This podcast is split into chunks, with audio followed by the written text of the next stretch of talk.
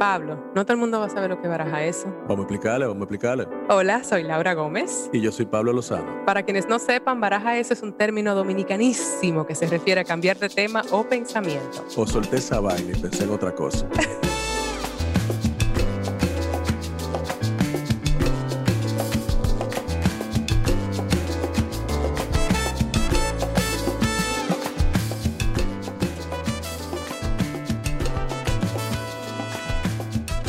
bienvenidos, bienvenidas, bienvenidos todos a una entrega más de Baraja Eso.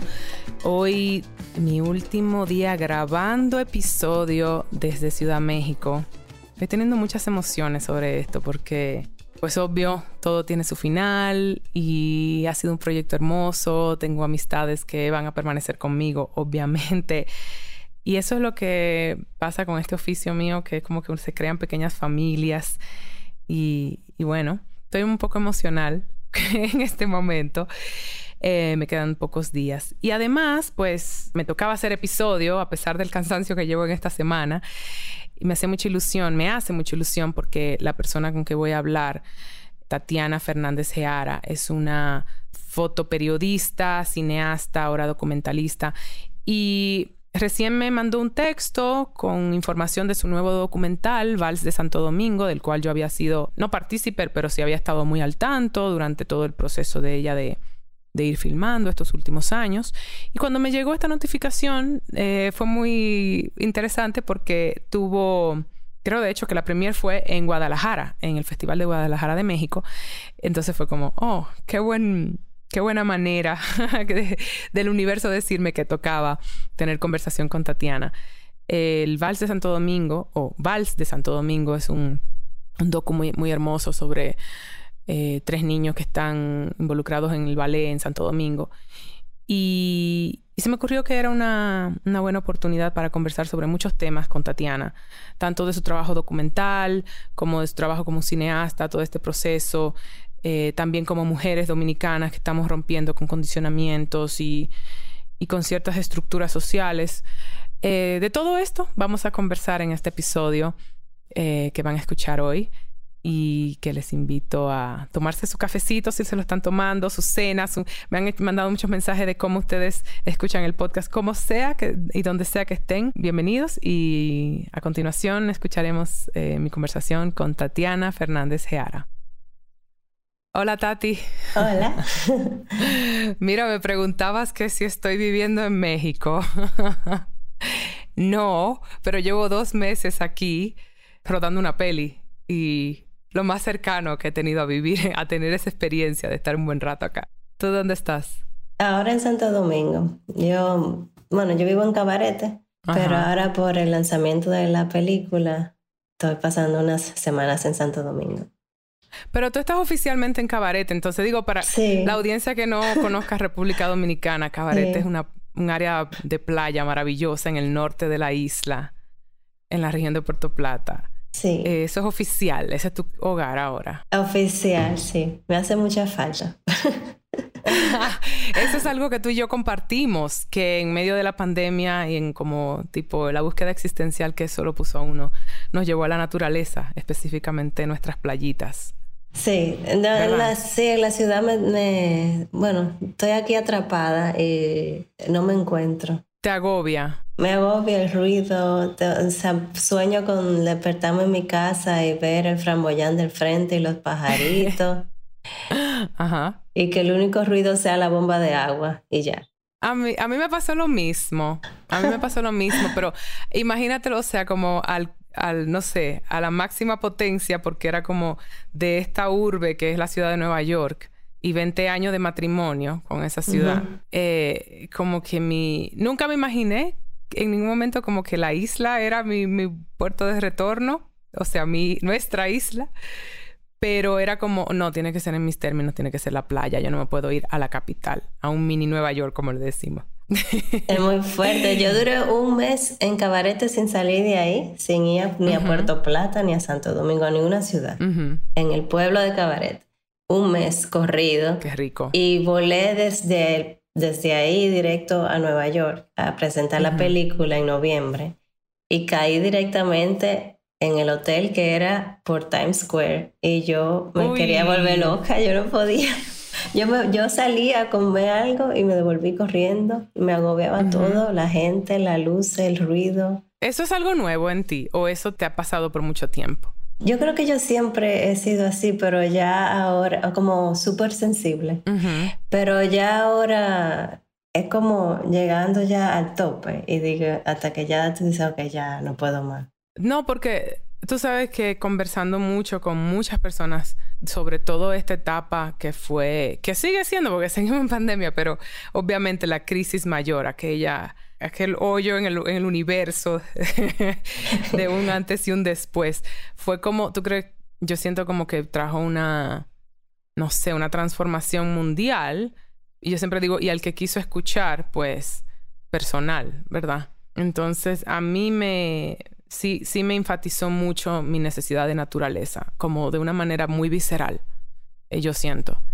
Y, o sea, que me identifico mucho con lo que tú estás diciendo, pero, pero no siento que siempre fue algo en mí que fuera tan sensible. Obviamente viví en Nueva York, o sea, ciudad más loca que esa. Y entonces, ¿cómo te ha afectado estar en la playa creativamente, estando ahí tan aisladita y sola? A mí bien, pero es un reto. Yo lo que estoy más lejos de, de donde pasan las supuestas noticias. Em, entonces, como fotoperiodista, que parte de mi trabajo, aparte de hacer cine, también es cubrir noticias para una agencia de noticias, ya me doy cuenta que realmente todo pasa en la capital, todo lo que a la gente le importa está en la capital y también eh, en la vida general también si tú necesitas conseguir algo, todo está centrado en la capital, las oficinas públicas tienen que estar en una ciudad, entonces todo es más complicado.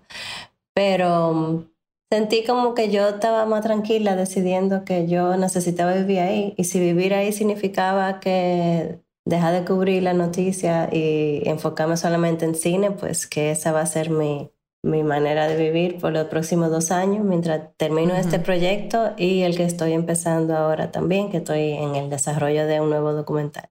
Wow, ok, déjame, déjame por partes. Primero, qué interesante para mí oírte, ¿verdad? Porque me acuerdo, no sé, me estaba como enfocando mucho en tu parte cineasta y olvidaba que tu base de todo es que tú eres fotoperiodista. Y qué contraste lo que escucho de esta sensibilidad que tú tienes a esos espacios urbanos. Y sin embargo, tu carrera, carrera elegida, por lo menos inicialmente, es algo que es tan, en cierto modo, caótico, ¿no? Representa como el caos del mundo. Sí. Háblame un poquito de esa, de esa, de esa carrera.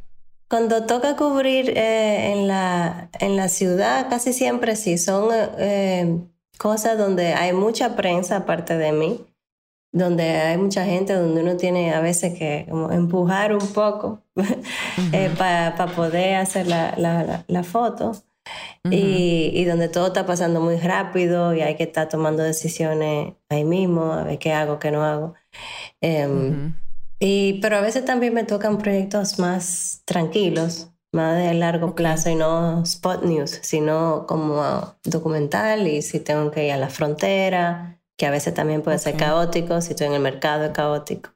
Eh, pero a veces tengo que ir a un campo y ahí estoy sola y ahí me siento ya más, más yo. Yo soy muy de trabajar sola, con, con calma, que yo hago la foto o, hago, o, las, o los videos, las imágenes y, y tengo mi tiempo de procesarlo todo. No es que tengo que estar corriendo porque hay que mandar la foto rápido porque tienen que subir en servidor, ¿no? No, eso no va tanto conmigo. Tiene sentido y a que haya una conexión ahora con el documental. Y entonces, en ese, hablaste de la frontera, para aclarar, frontera República Dominicana, Haití, que efectivamente puede ser caótico en muchos sentidos, pero, por ejemplo, como fotoperiodista, ¿qué tipo de, de asignaciones tú recibes de, de reportaje en esa zona? o qué te ha tocado documentar? En la frontera a veces toma imágenes de la, del mercado, de jabón, el mercado de Elías Piña, las relaciones entre los dominicanos y los haitianos que viven ahí. También para, para un artículo de New York Times que escribió Julia Álvarez, era sobre la carretera internacional. Eh, que esa es la que tiene, de un lado tiene Haití, del otro tiene Dominicana. y es bastante remoto y rural. Ese es más calmado, no tan caótico. Ese, esos han sido los tipos de temas. También una vez también un, hogar que recibe niños que cruzan, niños haitianos que cruzan a Dajabón eh, al hogar de Cristo, que le dan albergue y comida para que no duerman en la calle. También. Ok. Interesantísimo eso. O sea, me da curiosidad porque yo solo he ido a la frontera tipo, bueno, primero hace muchos años. Eh, obviamente lo que he notado es que hay mucha, muchos estereotipos o muchas ideas que tenemos de estos conflictos que tenemos que no se manifiestan ahí. Como que ahí hay mucha hermandad, es lo que yo he visto en los ¿Te, te ha ocurrido eso? Como, ¿qué tipo de observaciones tú, tú puedes compartir de eso? Sí, hay sus marrullas que quizás no, son, no son obvias. Y... De parte y parte. Pero yo sí veo más eh, hermandad que, que, abuso, sobre todo ahí. También muchos dominicanos que, que hablan creol también. Em, y que si está en el mercado, que uno le compra al otro. Entonces, no, tienen, que, tienen que tratarse bien porque tienen una relación de negocio. Y en la misma, eh, la carretera internacional también. O sea, están súper mezclados y hablan un idioma o el otro. Eh, cualquiera de los dos, o también se, se mezclan las familias, se casan entre una nacionalidad y otra. Sí, lo veo mucho más, menos como lo quieren pintar. Yo esa a mí también ha sido mi impresión, sí. Ajá, que se pinta así en otros espacios donde están menos, hay menos coexistencia y menos armonía. Entonces ahí es donde sí tiene incidencia todos estos condicionamientos que nos meten de racismo contra nuestro pueblo hermano, obviamente. No sé, me da curiosidad y el hecho de que hayas trabajado en esos entornos, muy interesante. ¿Y qué tipo de agencias, cuando tú mencionas agencias, trabajas? Eh, con Associated Press. Ok. Eh, sí, la agencia de noticias de Estados Unidos. Y, mm, y, también a veces con los medios directamente. Ok. Con New York Times, Al Jazeera América, NPR. Con NPR fuimos a la frontera y también fuimos a, cruzamos a Haití, a un pueblo donde eh, se albergaron haitianos que huyeron de la masacre. De la masacre del... Del 37. los tiempos de Trujillo. Sí, ellos hicieron un reportaje de los 80 años de la masacre de los haitianos de 1937. y, y yo fui con ellos también a hacer fotos. Wow. ¿Y cómo es ese espacio? ¿Un espacio como de sanación o un espacio de trauma? ¿Cómo sería? O sea, no, me pregunto cómo se vive, porque en nuestras naciones como que no se trabajan los traumas. los ya er, ellos eran niños, los que quedaban vivos tenían ochenta y pico de años. Eh, ellos eran niños cuando cruzaron.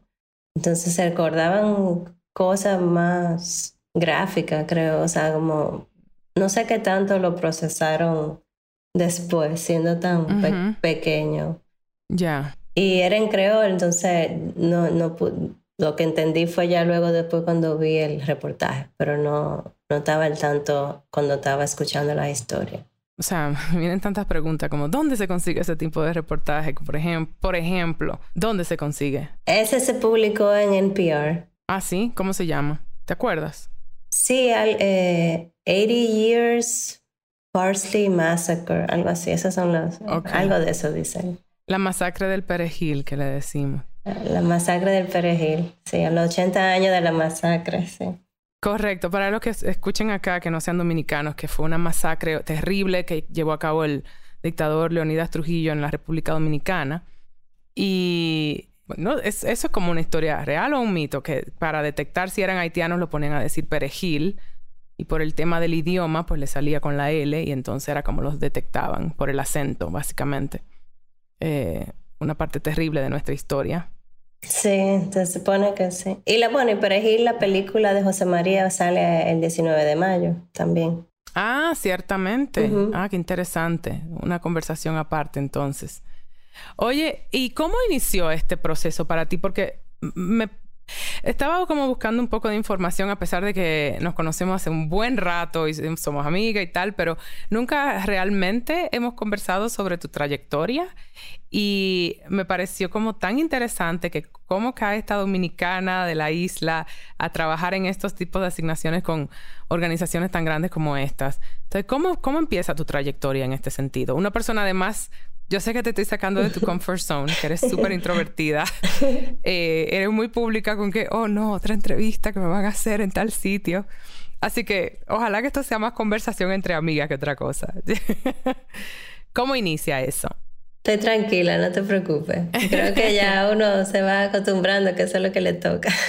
Ajá, ajá. Em, pero ya después que hago mucho, yo misma me recojo y digo, ok, basta interacción. Sí, esta es más conversación, yo espero, pero también algunas cosas son de mucha curiosidad para mí, porque tú sabes, como, como mujer, como dominicana, e, es como también rompiendo unos, unos espacios o abriendo unos espacios que son eh, escasos para nosotras. Entonces, por eso me, me gustaría como compartir un poco de esa trayectoria tuya. Bueno, yo eh, estudié publicidad y trabajaba fotografía comercial Em, pero yo ahí no me encontraba mucho, no, em, me sentía fuera de sitio, eh, como trabajando siempre con clientes, te están mirando como un grupo grande de gente, como cargando, cargando mucho equipo, unas luces, y una campaña publicitaria y a mí eso no me llenaba para nada. Em, entonces en, un, en el 2008 eh, tuve la oportunidad de ser intérprete en un taller de fotoperiodismo que vinieron unos fotógrafos de Estados Unidos a, trabajar con fotógrafos latinoamericanos y yo tenía que estar traduciendo eh, en vivo las clases, los talleres. Oh, em, entonces ahí vi otro lado del fotoperiodismo, que para mí fotoperiodismo también yo había tenido chance de probarlo y no me llamaba la atención porque yo pensaba que era eso de ir corriendo, de estar en un caos, de siempre estar haciendo cosas rápido. Pero ahí me di cuenta que había que estas personas estaban haciendo historias profundas, eh, dedicándole tiempo y contando una historia. Y entonces estaban enseñando mi historia de mi propia ciudad que yo no sabía y ni siquiera eran de aquí. Qué interesante. De fuera vendrán. entonces yo veía como ellos salieron a buscar historia. Era en la zona colonial muchas, entonces muchos se movieron por ahí, otros se fueron más lejos.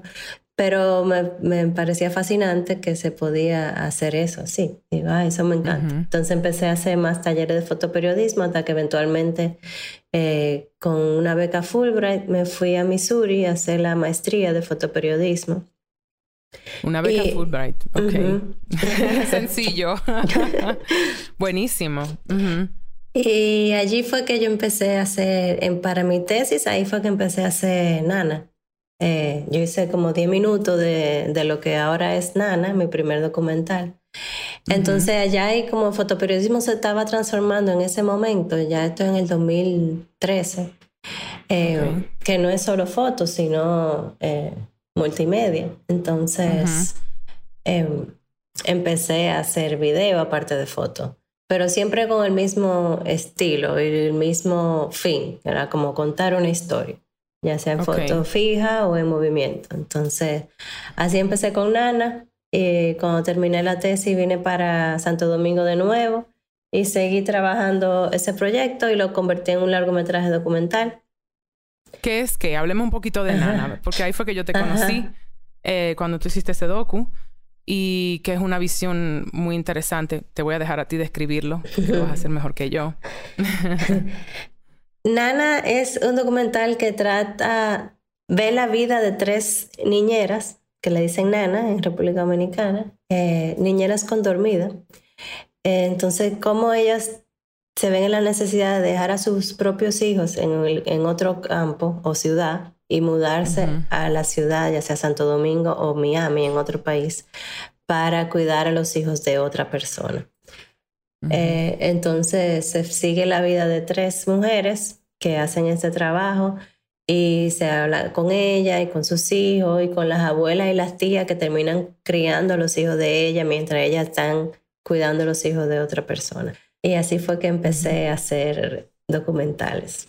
Y es una temática súper interesante, yo creo. O sea, yo no sé qué tan arraigado es esto en toda Latinoamérica, pero específicamente en República Dominicana es muy común que la clase, desde clase media hasta clase alta, obvio más todavía, eh, se tiene una persona que está en tu casa y que dependiendo, claro, la, dinámica familiar y tal, a veces son hasta miembro de tu familia, en cierto modo, la doña de mi casa. o sea, es como mi mamá que la lleva al médico, ¿sabes? Como que hay toda esa temática. Eh, pero con la dinámica de niñera es bastante complejo el asunto. Y para mí, por eso fue como que, ahí fue que conecté contigo por el tema de, qué interesante eh, esta mirada, ¿no?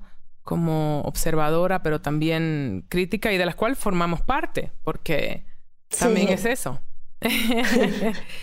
o sea, yo tuve, yo tuve nana y, que, y le decía tía y todavía hasta la fecha de hoy es mi tía. O sea, es parte de nuestra familia. Pero en otras ocasiones, pues, hay familias en las que sí hay una cuestión ahí bien de clase, a veces racial. Es un tema bien complejo. ¿Qué, ¿Qué tipo de trayectoria tuvo Nana y enseñanzas para ti? La gente lo recibió muy bien aquí en Santo Domingo por el mismo hecho que es tan común, porque yo lo presenté fuera y sí mucha gente lo entiende, pero como se vive aquí, que es desde la clase media y no solamente alta, que es con dormida o que todo el mundo incluso se relaciona hasta de otra manera, porque puede ser que tu mamá migró a otro país y no para ser nana, simplemente porque migró y te crió tu abuela. Y, o sea, como que esa dinámica es muy común aquí también, que te críe tu abuela. Eh, y también el hecho de que, de que haya ayuda en la casa. Total. Eh, sí, la gente estaba muy movida, me acuerdo, como gente saliendo del cine diciendo, ay, le voy a subir el sueldo. cuando, por fin veían eh, como, porque no, uno sabe mucho de lo que están en la casa, pero cuando se van tú no sabes dónde van, cuánto tiempo le toma llegar, con quién viven, cómo viven. Eh, como que algo que no se habla tanto y tú no lo ves tan claro. Eh, Correcto.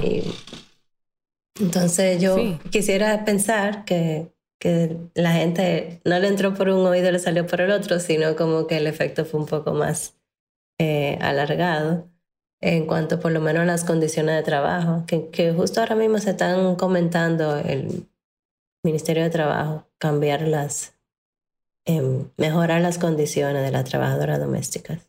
Totalmente, yo creo como, tú sabes, se habla mucho como no, de que si eso debería eliminarse, yo pienso es complejo también porque eso es una forma de ingreso y de y es un trabajo para muchas personas que necesitan proveer para sus familias, pero definitivamente hay unos lugares ahí que se cruzan, unas líneas, porque pasa no solamente de ser niñera, sino que además eres la que limpia en la casa, o sea, una serie de, de capas y no compensado como debe de ser. Este, o sea, por ejemplo, la doña de mi casa tiene seguro médico, que yo creo que es algo que, pero es algo personal que mi familia sabe como que añade, pero no es como algo que se demanda.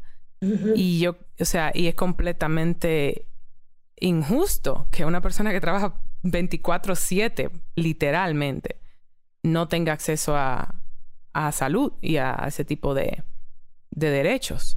Y me encanta que dices eso, que nada más el hecho, o sea, el, peso del trabajo documental eh, bueno, del cine, en ficción también, pero el documental, que tal vez es menos visto, pero da más como en el estómago, porque es más directo, que alguien te diga, wow, le, le voy a subir el sueldo a mi nana por tu trabajo, ya es un gran impacto. Así sean tres personas que salieron sintiendo eso.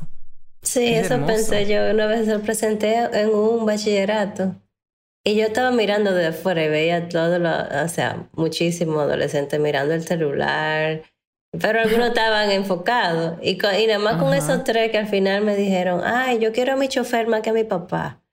Yo quiero a mi nana más que a mi mamá. O sea, como nada más como de, de los tres que prestaron atención, ya fue eso suficiente. Porque igual están la gente que te dice, le voy a subir el sueldo a la nana, pero también igual te digo que yo Una vez estaba en el cine cuando Nana acompañando un grupo y oí a alguien hacer un comentario súper positivo de la película y, y ni 15 minutos después, eh, cuando estaba hablando con una amiga de ella que se encontró, eh, que le estaba preguntando que si tenía que liquidar a su nana, que sé qué, la otra le respondió, no, no, que no, por ley no le toca ni esto, ni esto, ni esto, tú no tienes que darle nada. Como que tú te puedes agarrar de, de que por ley es así, pero igual si te sale del fondo, tú lo haces por, por cortesía, pero... Claro. Por la persona que está criando a tus hijos, ayudándote a criar a tus hijos, básicamente. Yo creo que se merece una cierta... A mí, a mí me, me, me, llena mucho eso, me llega, porque...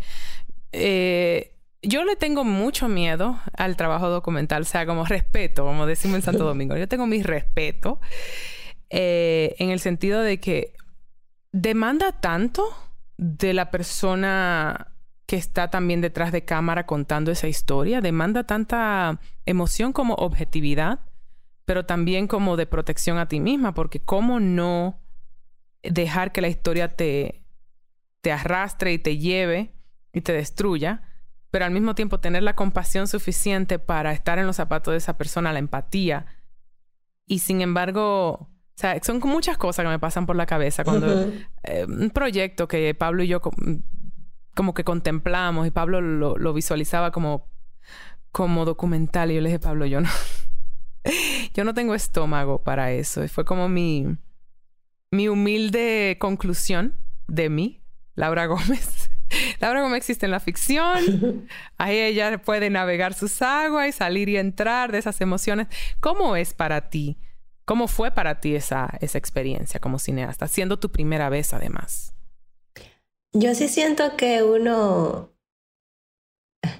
Suena casi a cliché, pero cuando uno está atrás de la cámara, cuando uno tiene la cámara enfrente, no es lo mismo que cuando tú la bajas cuando tú tienes la mm. cámara enfrente y tu cabeza está pensando, eh, esto se va a ver mejor si me acerco, eh, déjame enfocarme en el foco, déjame ver si la luz, si me muevo un chin aquí, si se ve mejor aquí.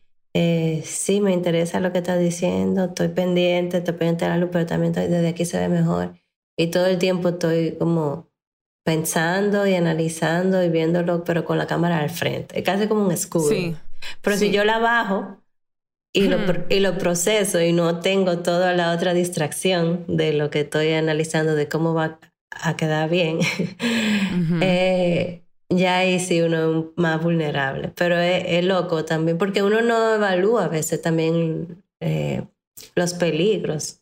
Como cubriendo un huracán, como que a veces empiezo a acercarme más a algo porque estoy mirando por la cámara y, y la composición que quiero la tengo en la cabeza y digo, ah, tengo que echar un para acá, un para acá, y de repente digo, espérate, déjame yo mirar si esa plancha de zinc que está casi soltando se me va a volar la cabeza, o si, o si me voy a rebalar por aquí, pero uno, uno cae en cuenta de repente que uno no, uno como que dejó de pensarlo un momento, y es por eso, cuando uno tiene la cámara y lo está mirando el mundo a través de ahí, uno está como pensando, en encuadrándolo. De repente como que la mm, esta, e, este norte de contar la historia toma precedente y casi como que se adelanta a todo y luego luego viene el, análisis de ya sea emocional de con el sujeto con el que estás involucrándote. Tiene sentido. Por eso yo te tengo tanta admiración porque es un es un medio tan necesario y tan importante y tan imponente eh, porque es realmente impactante para la audiencia, pero como que como, como el creador requiere un poquito así de desconexión para poder contar esa historia. A eso, a eso me refiero, como ya sea a nivel lógico de que esa, ese signo me va a llevar la cabeza o, coño, esta mujer está mal o no ha visto a su hijo en tanto tiempo y cómo me afecta emocionalmente. Es fascinante, yo pienso. Sí, uno se, Sí, como una protección que se da solo. Y uno tiene que lograr como ese distanciamiento. Ahora se me está haciendo difícil con el nuevo proyecto porque es personal y yo soy personaje también. y, y, ya sí me ha pasado de de llorar en el proceso. Con los otros no. Ah, qué bonito. ¿Y de qué va? El de ahora va de mi abuela y yo. Se llama Nieta de mi abuela. Eh, entonces, mi abuela y su vida, y ella tuvo un cine, ella era dueña de un cine en San Francisco de Macorís, un pueblo al norte. Eh, entonces encontré muchas cosas de ella y cartas y tengo cosas del cine y quiero hablar de su vida y de la mía y de las mujeres de mi familia. De los paralelos. Qué chulería. Mira, me encanta. Tú sabes, yo escribí un, yo tengo una columna, no sé si sabes, en Santo Domingo. Laura Gómez Personal se llama, en acento. Y yo escribí un, reportaje, un, ensayo de mis dos abuelas, otra vez desde mi lado, que es la ficción, eh, teniendo una fascinación, admiración y como un recién encontrado nuevo nivel de, no, no quisiera decir respeto, pero un poco como descubriendo lo que, lo que representaba para esas mujeres eh, ser mujer y no morir en el intento. Si nosotras, que rompemos con ciertos moldes, y quiero hablar un poco de eso, pero bueno, aprovechando que tú has traído esto a la mesa. Eh, qué sería para estas mujeres que vivieron en esos tiempos. ¿Tu, tu abuela, cuáles fueron sus circunstancias? ¿Estaba casada, divorciada, soltera? ¿Cómo? Mm, bueno, eso, eso te iba a decir. Mi abuela eh, se casó tres veces. ¡Oh! ¡Wow! Espérate, espérate. Esos son otros menesteres. ¿En qué tiempos? ¿Ella está viva? No, ya no. Pero ella se casó tres veces antes de los 30. Así pero, que... Pero, digo, recordemos que antes de los 30 en esos tiempos eran 50, porque se vivían muchas vidas. Era, ¿esta es tu, abuela de parte de quién? ¿Materna, paterna? Paterna. Paterna. Ok, cuéntame más. Quiero, bueno, ya saldrá en el, eh, pero estoy como fascinadita porque son como estas historias dominicanas. Mi, yo mis dos abuelas tienen circunstancias diferentes.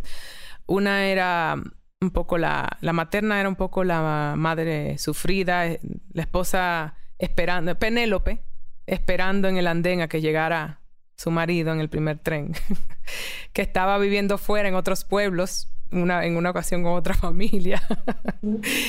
y luego mi abuela paterna, que se divorció de su esposo, de mi abuelo, es una especie de dictadorcito, trujillito en 1960 y se fue con sus ocho hijos para llevarlo a la capital a estudiar. Y para mí eso a mí me huele la cabeza. Y ahora tú me cuentas de una mujer que se ha casado tres veces antes de los 30. es como qué abanico tan hermoso de, de historias de mujeres dominicanas. Qué fascinante. Pero tu eh, abuela está, fuerte.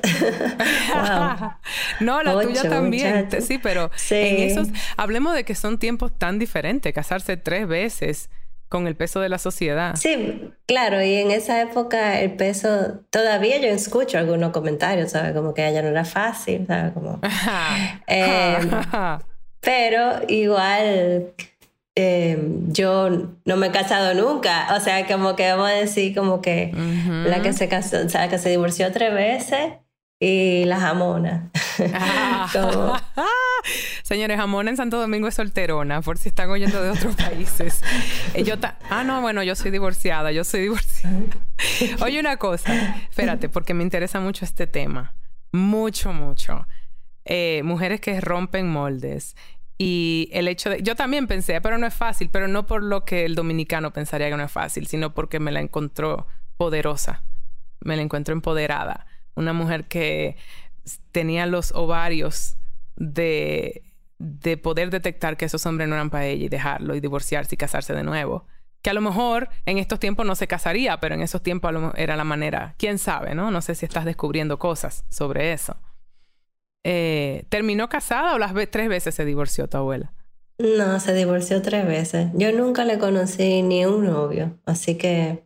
O sea, cuando, cuando tú llegaste al mundo, ya ella, ya estaba sola, sí. Wow. Que también es otro tema. Nosotras dos que estamos. Bueno, no sé cuál es tu situación actual. Yo estoy solterísima. Eh, y enfrentando... me, acabo de, me acabo de meter en amor. ¡Ah! no me digas. Por primera vez mucho tiempo, así que todo está como nuevo para mí casi. Ajá. Toma tiempo eso y, lo que iba a decir es que también es como para mí ha sido un proceso de autodescubrimiento y, y un poco de mm, romper condicionamientos y patrones que no me interesaba perpetuar, pero que en un momento de mi vida me di cuenta que, que estaba en mi camino.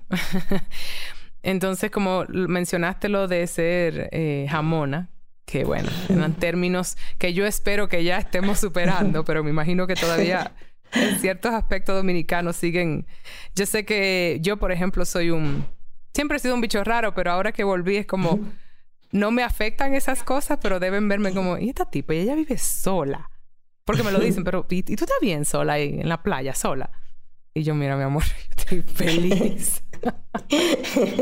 Pero me encuentro con mujeres que sí, mujeres de, mayor edad, que sí me expresan cierta como admiración, como a, no, mija, no te cases si tú no quieres, o sea, como si no encuentras el tipo que, porque estos hombres tampoco tan fáciles. Y esa idea también me gusta de que, de que sí lo observo, cierta evolución en ese sentido de, de no dejar como, no quedarse en algo simplemente por, no sé, por, por seguridad, que es lo que noto que hizo tu abuela. Y eso toma muchos ovarios. Sí. Yo creo que ya la gente está más acostumbrada y ya no, ya no lo ve tan mal. Em, porque hasta los mismos divorcios, yo lo, uno como lo veía con tristeza, pero realmente se, lo celebro. O sea, una amiga que se acaba de divorciar, o sea, celebrando que tomaron esa decisión de los dos ser felices y no quedarse infelices. O sea, si alguien dice, ay, qué pena, y yo no, ninguna pena. Qué bueno que los duraron y, más que tampoco lo alargaron y como que felices ahora. ¿Cuándo? Ahora. Entonces, como Sí, eso es lo que hay que hacer. ¿Y tú recibes algún tipo de presión familiar o de sociedad con relación a tu, o sea, situación de que, por ejemplo, yo, que hablo mucho aquí del tema de decidir no haber tenido hijos. Yo no sé cuál es tu circunstancia, cuando has hecho una decisión circunstancial, no estás ahí todavía, pero para mí fue una decisión y yo duré mucho tiempo eh, haciendo las paces con, con ser entre comillas un bicho raro que no quería eso y que what's wrong with me, qué pasa conmigo. Eso es algo que te ha afectado a ti, eso es algo que la sociedad te proyecta mucho o no te joden. Me lo comentan yo también, igual que tú, comento que, que no es algo que me llama la atención. Em, no sé si estoy del 100% cerrada a la idea, quizá 99% cerrada la idea, pero más inclinada a que no, o sea, trato de pensarlo y no me llama la atención. No sé si en un futuro eso vaya a cambiar, pero no me ha hecho falta. Okay. Eh, ni me lo imagino ahora mismo. Eh, sé que ya tengo una edad que es como para decidirlo rápido, pero tampoco me importa decidirlo ahora.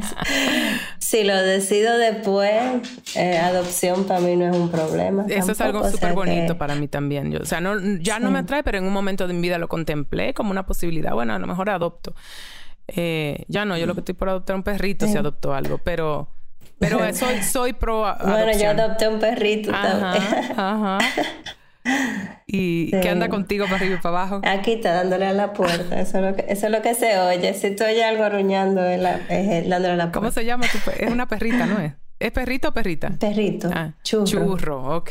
Eh, me, me, encanta eso. Y bueno, nos adelantamos a cuál es tu proyecto actual que me felicidades porque mm, ya, tienes, ya tienes una audiencia aquí. La primera que va a comprar boleto por veces. Yo estoy haciendo, comenzando a concebir la versión ficcionalizada de eso, porque quiero un poco explorar eh, a mi abuela también. Eh, me parece interesante que estemos en estos puntos de nuestras vidas y que esos sean nuestros referentes a lo que estamos yendo, porque un poco también explorar nuestra línea, ¿verdad? Nuestra historia a través de estas mujeres tan que tuvieron el peso del, del mundo en sus hombros, yo creo. Eh, pero tienes un proyecto en medio de Nana y en medio del que estás trabajando actual. Sí, muy terapéutico también. ¿Cuál? ¿El de ahora? Vals. Cuéntame un poquito de ese proyecto, Vals de Santo Domingo, que comienza en cine esta semana. Bueno, el día que esto sale, que es el lunes, esto está en, cines dominicanos, ¿verdad? Hablemos un poquito de Vals de Santo Domingo. Sí, Vals de Santo Domingo es mi segundo proyecto. Em, y salió en el cine em, del el 5 de mayo y va a estar en cartelera en Fine Arts y va sobre tres, hay una clase de ballet con 20 jóvenes niñas y hay tres varones. Entonces seguimos la historia de estos tres varones que son los únicos en esa clase con las niñas porque se supone que los varones no bailan ballet. o sea, esa es la idea general aquí. Eh, así como las ¿verdad? Las mujeres no se casan tres veces, las... no se quedan solteras. Hay que... Eh, tienen hijos o tienen ocho. Em, eh, entonces, hablando de, de género eh, en el país, hablando del machismo que existe en República Dominicana a través de la historia de estos tres muchachos. Entonces lo vemos ellos también viviendo su sueño de que quieren ser bailarines y tienen que enfrentarse a, eh, un país que constantemente le dicen que no deben hacer eso. Eh, son jóvenes de la Escuela Nacional de Danza. Eh, tienen 14, 13, 14 años cuando yo empecé a grabarlos. Y mm, y vemos su, lo vemos en su vida y sus sueños y cómo luchan con todos los prejuicios y lo mismo y lo que ellos mismos también tienen adentro porque también a veces sale eso. No es solamente de afuera que vienen comentarios machistas como que adentro todo el mundo tiene un poco. Creo que hasta yo me voy a incluir que en algún momento uno lo piensa hacer yo comento mucho de broma que, a veces me rasco así en la... me pica el patriarcado en el brazo y así. Sí, o sea, como que siempre estamos... Eh, de, hecho, estos trabajos son precisamente para uno deconstruirse un poco. Yo tengo rato trabajando en muchas cosas, en, términos incluso de todo lo que se está hablando ahora de la construcción no binaria. Em, ya en algún momento tendré a alguien aquí no binario para trabajar un poco de mi resistencia misma a ciertas cosas, no a todo, a ciertas cosas, pero que también son oportunidades como ese proyecto tuyo de uno eh, explorarse a sí mismo. Ven acá, ¿y qué? ¿Por qué yo le tengo resistencia a tal cosa? ¿O por qué yo pensaba tal cosa? Eh, es, un, eh, es un chip que o sea, que la sociedad implanta desde, desde que uno sale al mundo por ese conducto vaginal. Eso es pan.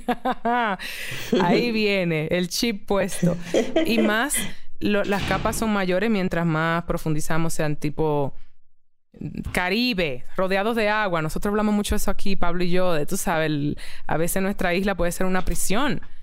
Y por más hermoso que sea para el resto del mundo, para nosotros también puede ser, la información llega limitada, hay ciertos condicionamientos que no tenemos como romper porque no tenemos otras culturas con que compararnos, qué sé yo, Nueva York para mí fue un liberador, obvio.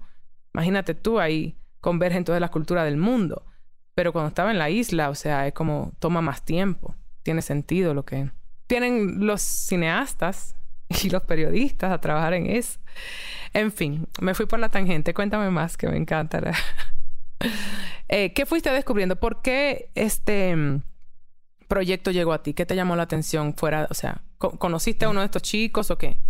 Yo conocí a eh, conozco a una de las maestras de la escuela y ella me había comentado que había muchas historias interesantes ahí y que si yo quería pasar y conocer.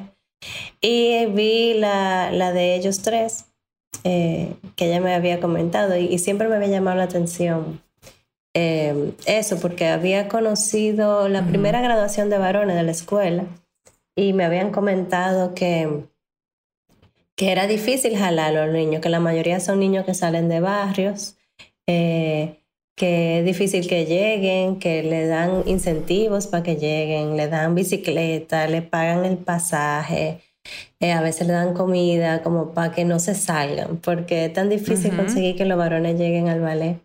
Eh, que como por fin llegan, como que se queden y ponérsela lo más fácil posible.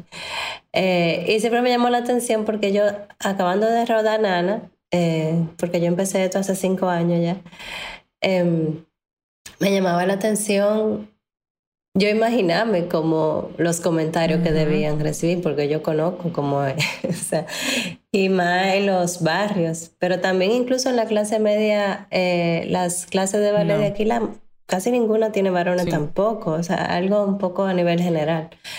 Em, entonces yo viendo a esos niños y siendo, cuando yo tenía la edad de ellos, que ellos 14, ¿verdad?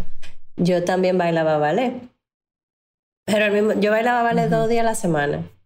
Estaba en clase. Y dos días a la semana estaba en básquetbol. Entonces yo me quedaba en la escuela, en la clase de tarde de básquetbol y yo era la única hembra. Eh, y en parte porque me llamaron la atención y en parte también como por joder. Yo soy rebelde al fin, adolescente, que a mí desde que me decían que yo no podía hacer algo porque, porque yo era hembra, yo le decía, pues yo lo voy a hacer. Y me plantaba. Entonces ahí me puse a jugar basquetbol. Y sí, también me gustaba, obviamente. Eh, pero sí, me, me llamaba la atención. Em, yo sé cómo yo lo viví siendo mujer constantemente hasta el día de hoy, diciéndome lo que yo no puedo hacer porque soy mujer. Entonces yo quería saber cómo lo vivían ellos desde el punto de vista de los hombres, porque los hombres siempre, casi siempre son también lo que me están diciendo a mí lo que no puedo dirigir la vida. Entonces, quiero ver, entonces ver cómo se siente ser varón y que te lo digan también. Entonces, quería ver cómo lo vivían ellos. eso era como lo que tenía en la cabeza mientras estaba rodando y descubriendo. Interesantísimo eso. Ese fue como tu la guía personal, lo que te llevó personalmente al proyecto. A mí me parece interesantísimo eso porque bueno, primero me identifico full con lo que dice. Yo también siempre he sido muy rebelde. En el caso mío era, por ejemplo, que nos daban clase de cocina. En octavo de primaria nosotros nos dividían, eh, las, las, chicas se iban a clase de cocina, educación para el hogar, y los chicos se iban a clase de ingeniería y mecánica. Eh, y a mí me daba mucha rabia. Yo decía, pero ¿por qué? Eh, yo no puedo tomar la otra clase. Entonces, como no me lo... No, o sea, no gané esa, esa lucha, pero fue la primera vez... Debo decir que yo siempre fui muy buena estudiante. Si Pablo estuviera aquí, me diría, sí, me consta. Eh, era la primera vez que yo saqué una C, que para mí era terrible sacar una C. O sea, era, eh, fue en educación para el hogar. Y nosotros qué hacíamos? Cocíamos y ahí cocinábamos. Y era como una, una rabia interna de que hubiese eso, eso que estamos hablando, ¿no? Del condicionamiento que hay que romper. Y cuando tú mencionas eso, eh, aquí yo estoy oyendo algo tan interesante. No, no lo he visto el docu, voy a verlo. Llego a Santo Domingo. Bueno, esto sale un lunes, yo estoy llegando mañana, martes, miércoles, estoy viendo la peli. Um, yo detecto como que hay también como unas pequeñas capas entre socioeconómico, eh, las capas también de homofobia que hay en, nuestros países. Y, me imagino, o sea, añadiendo, no sé qué, qué, conclusiones tú tienes sobre eso. Imagínate entonces adolescente, porque estamos hablando de adolescente, donde en, nuestra isla, o sea, está como eso tan conectado a identidad y, a... O sea, como que la sexualidad es un tema también de, de estar por encima o por debajo, qué sé yo, y y sea que lo sean o que no, porque las dos posibilidades existen, es algo que no tiene nada que ver con el oficio. Y es que me lo... O sea, me puedo imaginar lo fascinante que fue este proyecto para ti. Claro. Y hasta más chiquito. Hasta más chiquito lo decían, como con 10 años. No existe. Que todavía ni siquiera el concepto eh, entienden bien. Claro. Entonces tenemos Vals de Santo Domingo ahora en cines dominicanos. En otros países, por ejemplo, yo estoy en México, eso pasó por aquí además. Tú estuviste en un festival grande aquí. Sí, en Guadalajara estuvimos y ganamos eh, mención honorífica a Mejor Documental Iberoamericano. Ay, buenísimo, felicidades. Hiciste algo chulísimo en la alfombra roja de, de Guadalajara, que fue con tu editor, como el editor queer, Juanjo. Juanjo y tú fueron, hicieron algo muy, muy cool, sobre todo para dos caribeños en la alfombra roja. Cuéntame, descríbeme eso un poquito. El estreno mundial fue en Guadalajara, en el festival. Y fui con Juanjo, el editor. y el editor queer, así es que él se llama. Él se puso su falda, todo fabuloso. eh, su maquillaje y yo me puse mis pantalones. Como en un look masculino, él en, el rol como rompiendo eso de lo binario, porque eso fue lo interesante y que pareciera que no es Exacto. mucho, pero es que yo siempre les trato de explicar a amigos que viven en Nueva York y que pensamos que estamos como en otro lugar. Y digo, señores, yo vengo del Caribe. Bueno, y yo hablo mucho de esto, de la deconstrucción de, de esas ideas que sí estamos en unos espacios, en, algunos lugares bastante progresistas, como que eso no es tema, o es tema, pero no es como tan big deal, pero en nuestros espacios donde hay todavía tanta, tanta mentalidad conservadora y como que estás rompiendo con el status quo, tú sabes, es, es una bonita expresión pacífica de que hay como que evolucionar un poco, ¿verdad? De mentalidad esta mentalidad binaria que tenemos. Sí. Incluso en el mismo festival había un regalo para los asistentes. Entonces, a las mujeres le daban unos paqueticos de patrocinadores como de brocha de maquillaje, eh, y otras otros cosméticos. Y yo lo miré y yo como que, bueno, yo no uso eso. Y se lo di al editor. Y digo, yo creo que él lo va a usar más que yo. Buenísimo, buenísimo. Digo, yo, yo sí, yo feliz acepto maquillaje en cualquier momento, pero entiendo tu punto. Oye, eh, sé que te me estás quedando sin voz. Hiciste un gran esfuerzo hoy de hablar conmigo todo este tiempo. Te lo agradezco muchísimo con tu gripecita que, que te... O alergia, no sé qué tienes. ¿Qué tienes? Cansancio. El cansancio. el cuerpo me está diciendo que, que ya me lleve suave ya. Yo soy mucho de respetar lo que diga el cuerpo. Eh, iba a comentarte un poco más de tus proyectos personales, como el de No soy la que soy y tal, pero eso se puede encontrar en tu website. Coméntanos cuál es. Tatiana.com.do Ahí tengo los trabajos de periodismo y el proyecto personal de autorretratos. No soy la que soy. Que yo asumo el rol de el papel de otra mujer, cojo algo prestado de ella, su ropa, su entorno, y me hago una foto como si yo fuese una mujer de ese lugar. Es una bonita exploración también de, identidad, eh, que un poco es lo que yo pretendo que sea este podcast. Para mí es como Tú sabes, este podcast también fue un espacio donde yo, yendo de, Nueva York a Santo Domingo, estoy en este cruce y en esta búsqueda existencial de quién soy como caribeña, pero también como neoyorquina y como... Y, ahora ni, ni, de aquí ni de allá, ahora estoy en México, o sea, dígase, ciudadana del mundo. Eh, me identifico mucho con ese proyecto. Eh, gracias, Tati. Gracias por tu tiempo, por el esfuerzo en tus músculos de la, de la garganta. Y y por tu templo, que es tu cuerpo, que te está diciendo que descanse y sacar este tiempito para hablar conmigo. No, gracias a ti por invitarme y, y aprovechar y invitar a la gente a ver Vals de Santo Domingo en el cine. Sí. Eh, está en Fine Arts, pueden chequear la cartelera en la página de Caribbean Cinemas o también en el Instagram de Cine Carmelita y también vamos anunciando. Buenísimo. Y tu Instagram por último para que el que te quiera seguir. Mi Instagram personal es Tatiluca, T-A-T-I-L-U-K-A. Perfecto. Y Cine Carmelita. Ah, Cine Carmelita es tuyo, ok. Cine Carmelita es de mi casa productora, eh, que produjo Nana y ahora va al Santo Domingo. Y pronto nieta de mi abuela. Porque el cine de mi abuela se llamaba Cine Carmelita. Ah, Qué bonito, cuánto corazón. Con eso nos despedimos eh, en nombre de nuestras abuelas y esas mujeres que nos han marcado el camino. Gracias por acompañarme en Baraja Eso. Hasta la próxima.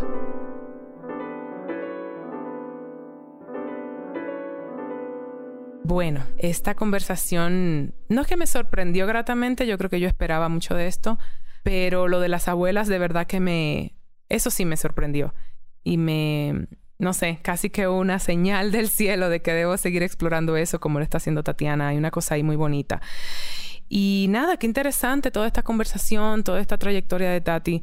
Eh, les invito de verdad a que vayan a ver ese documental si están en Santo Domingo o a buscarlo eh, a través quizá de las redes de ella en otros países. Y, y por otro lado, por supuesto, siempre les invitamos a que vayan y nos comenten en, nuestra, en nuestras redes, en Instagram estamos como Baraja Eso Podcast.